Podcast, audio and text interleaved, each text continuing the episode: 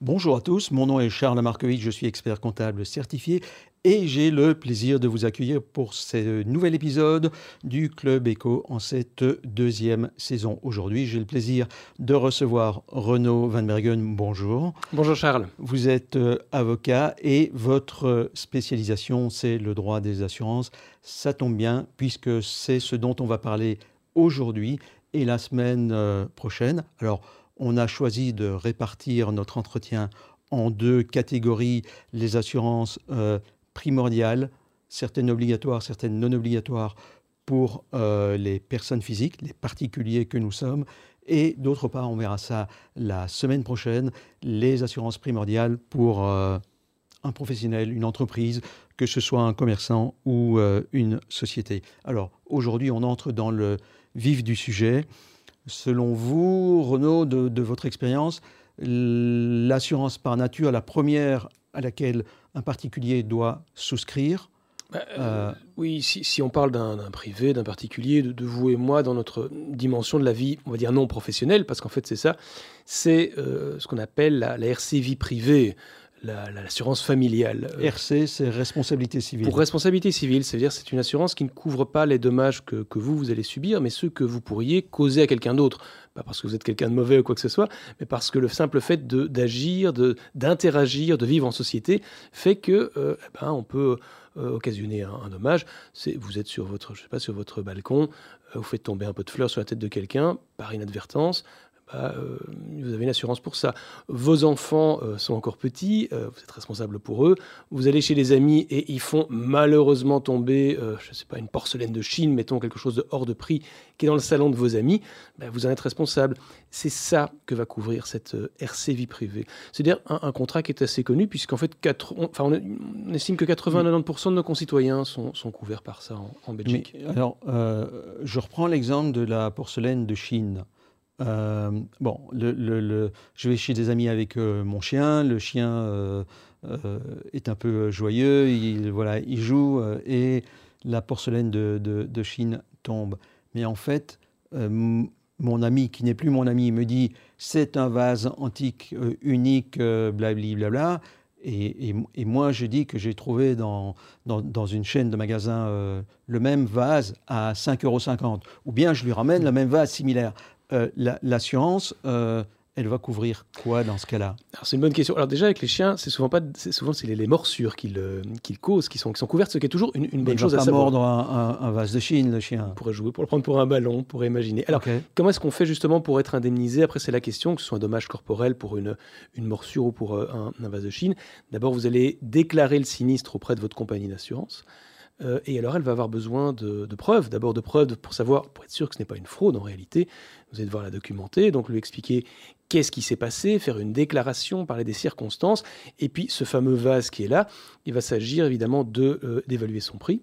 Euh, éventuellement au moyen d'une expertise. On peut imaginer d'avoir un expert qui sera donc envoyé par la compagnie pour s'assurer que que c'est pas un made in China récent, mais vraiment un truc Ming et ainsi de suite. Renaud, qui, qui introduit le dossier? C'est le propriétaire du vase cassé ou c'est le propriétaire du, euh, de l'enfant ou, du chien? Alors c'est l'assuré. Euh, alors d'abord l'assuré, c'est le, preneur d'assurance, celui qui, euh, qui a conclu le contrat, mais c'est aussi en fait toute sa famille, puisque vos enfants, même s'ils sont grands, même si vous n'êtes plus responsable pour eux, tant qu'ils vivent toujours chez vous, sont couverts. Donc ça c'est l'assuré. L'assuré a une obligation légale de déclarer aussi vite que possible, souvent dans un délai de, de 8 à 15 jours, euh, euh, le, sinistre. Si jamais il ne le faisait pas, l'assureur pourrait éventuellement refuser de payer. Mais vous n'avez pas répondu à ma question. C'est qui? C'est euh, qui doit, doit déclarer le sinistre? Le responsable. Le responsable, si vous voulez, ou celui dont on veut engager la responsabilité. Et s'il ne le, fait pas, ou bien s'il n'a pas d'assurance, parce qu'on n'a pas encore dit si cette assurance est obligatoire ou pas. Donc s'il n'y a pas d'assurance, qu'est-ce qui se passe? S'il n'y a pas d'assurance, c'est pour sa poche. C'est pour sa poche. C'est pour sa poche. Donc si, j'invite des amis, soit je planque les vases de Chine, soit je leur demande la preuve de leur euh, pas mal, ouverture en assurance. Vous pourriez effectivement leur proposer ça. Euh, oui, effectivement. Parce que c'est aussi un problème que vous avez. Hein. Imaginez justement que vous êtes mordu par un chien. On prend l'exemple des amis, qui, les, enfants cassent quelque chose. Euh, vous, en fait, vous ne savez pas à quelle compagnie s'adresser. Si vous avez un accident avec une voiture, ben, en fait, c'est pas encore trop compliqué, entre guillemets. Vous avez le numéro de la plaque de la voiture, je ne parle pas du cas d'un délit de fuite, hein, mais hum, avec la plaque, on retrouve quelle est la compagnie qui couvre le véhicule. Euh, si vous, il n'y a pas la même façon de, savoir si euh, l'enfant un tel est couvert par une assurance comme une voiture. Donc ça, c'est effectivement, vous devez demander à la personne qui est responsable quelle est sa compagnie en réalité. C'est ce qui est plus compliqué. Pour terminer sur le plan de, de la RC vie privée, est-ce qu'il y a une couverture possible au cas où mes amis n'auraient pas de couverture Une couverture Un genre de réassurance. Mais, mais... donc au cas donc mon, ami viendrait, il, casse le vase, il n'a pas d'assurance, il est désolé, etc., mais il n'a pas d'assurance. Et, et, et, moi, j'aurais payé une assurance pour le cas pour mes ah. amis non prévoyants. Ben, dans ce cas-là, si vous avez une collection de mines ou des choses précieuses qui sont chez vous, vous pouvez avoir des assurances. Alors, ce n'est pas pour les dommages que vous occasionnez à autrui, c'est pour ce que, les dommages qu'on vous occasionne. Mais ça, peut, ça existe, il y a des assurances pour les œuvres d'art, mais alors il s'agit véritablement, c'est comme ça que ça marche dans ces cas-là, de les, détailler, de les faire expertiser pour fixer effectivement quelle est la, valeur qu'il va y avoir. Et alors, la compagnie d'assurance vous demandera très probablement toute une série de mesures de sécurité, notamment pour que ce phase ne soit pas au milieu de la table du salon quand les, quand les enfants. ne pas inviter des chiens, euh, etc. Alors, on a fait le, premier point qui est la RC vie privée. Euh, vous m'avez dit aussi, il faut qu'on aborde euh, l'assurance incendie. Euh, uniquement l'incendie ou bien un dégât des eaux, c'est euh, la même chose? Alors, elle s'appelle incendie, c'est des raisons historiques. En fait, c'est un lien avec l'origine de l'assurance, parce que euh, les premières assurances qui couvraient les dommages de nouveau, c'est ceux, pas que vous avez causés aux autres, mais, mais ceux que vous avez subis. C'est suite à l'incendie de Londres en, 1666, donc pas, ça date pas d'hier, c'était de l'incendie. Alors aujourd'hui, en fait, quand on parle d'assurance incendie, c'est surtout en fait habitation. Et donc, c'est un peu tout ce que votre maison peut subir l'incendie, évidemment, même si depuis qu'on a des détecteurs d'incendie, que nos maisons ne sont plus construites en bois, il y en a moins. Mais ça couvre aussi, en fait, les dégâts des eaux, normalement, les inondations, euh, les tempêtes. Euh, et euh, les mouvements de terrain aussi. Donc c'est un peu, j'ai envie de dire, l'assurance quatre éléments l'eau, la terre, l'air, le feu, et, ainsi de suite que, vous pouvez avoir. C'est très pratique parce que là, de nouveau, si vous avez une tempête qui emporte votre toit, bah, il n'y a personne qui est responsable de la tempête mais vous, vous avez subi un dommage. Donc, sans assurance, vous êtes, tout seul. Euh, vous devez vous débrouiller tout seul. Vous subissez une perte de votre patrimoine. Vous pouvez vous en prendre qu'à vous-même. Grâce à cette, euh, à cette assurance, vous pouvez être indemnisé. Et on sait que actuellement, parce que les conditions climatiques, on le voit chaque année, sont de plus en plus euh, difficiles. on voit les inondations qu'on a pu avoir. Justement, oui. Oui, ben voilà, c'est un peu ça. Et tout ça, ce sont des garanties qui sont, qui sont obligatoires, en fait. Donc cette garantie est, obligatoire, euh, contrairement à la vie privée ou pas? La vie privée? Oui, l'assurance vie privée n'est pas une assurance obligatoire. Par contre, dès que vous l'avez souscrite, il y a toute une série de choses qui, on appelle ça des conditions minimales, que l'assureur est obligé de vous, de vous octroyer. Euh, il pourrait, par exemple, il pourrait pas dire ah ben j'assure pas vos enfants. Bah non, c'est obligatoire. Vous avez un peu le même mécanisme avec euh, l'assurance, on va dire habitation, parce que c'est plus simple. Euh, vous avez tout le package. Il ne s'agit pas, par exemple, de quoi est-ce qu'on a peur C'est qu'on dise euh, Ah oui, en fait, vous habitez dans le, une, cuvette d'une vallée. ah bah oui, bah, on ne va pas vous, vous assurer contre les inondations. On vous assure contre les inondations que si vous êtes en haut d'une colline. Bah, ça, ça ne va pas. En fait, ce qu'on veut, c'est répartir le risque sur l'ensemble des personnes pour financer ces compagnies, pour financer ces, ces choses-là. Donc, si vous avez, votre maison est au-dessus d'une colline, vous êtes assuré contre les inondations, ça n'a pas de sens, mais c'est pour faire en sorte que ceux qui sont plus bas dans la vallée soient eux couverts, et par contre, eux, ont peut-être moins de risque de tempête, il y en a plus chez vous, mais, ça se compensera. Là, vous venez d'illustrer ce dont on n'avait pas encore parlé, qui est en fait le principe de la euh, de l'assurance, la répartition euh, des risques. Alors, on a parlé euh, de la RC vie privée, on a parlé de la RC incendie. Certains de nos auditeurs sont peut-être encore propriétaires d'une voiture ou d'un vélo. L'assurance euh, RC auto, euh, elle est obligatoire, mais l'assurance euh, RC vélo est-elle obligatoire, elle ou pas? Et pourquoi, pourquoi y aurait-il une différence? Bah, Parce qu'en fait, c'est une réglementation européenne qui veut que tout véhicule qui circule dans l'Union européenne doit être assuré. Et avec une assurance qui le couvre dans l'ensemble de l'Union européenne. Si vous prenez votre voiture, vous allez en Allemagne ou en France, vous ne vous posez pas la question de savoir si vous êtes couvert ou pas. Vous l'êtes. En fait, c'est le, le prix à payer pour, euh, comment dire, pour, garantir une liberté de circulation tout un chacun, et en étant sûr que bah, si euh, vous occasionnez un, accident, c'est pas que vous, voulez en faire, mais, statistiquement, chaque année, il va y avoir 600 morts sur les routes belges et à peu près 30 000 personnes blessées. L'idée, c'est de trouver quelqu'un qui va être solvable pour ça, donc il y a une assurance obligatoire pour tout le monde. Euh, c'est imposé par, au niveau de l'Union européenne, c'est quasiment comme ça dans tous les pays industriels. Et en vélo? Et à vélo, il n'y a pas eu de disposition qui l'impose.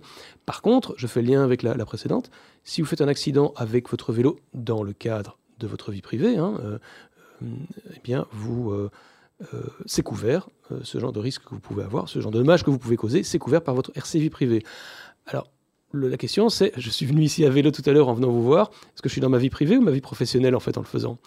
C'est une vraie question, parce qu'en fait, je viens de mon cabinet, j'y retourne. Euh, je viens ici pour vous parler de, questions juridiques. En fait, on peut considérer que c'est ma vie professionnelle, donc ce ne serait peut-être pas ma vie privée.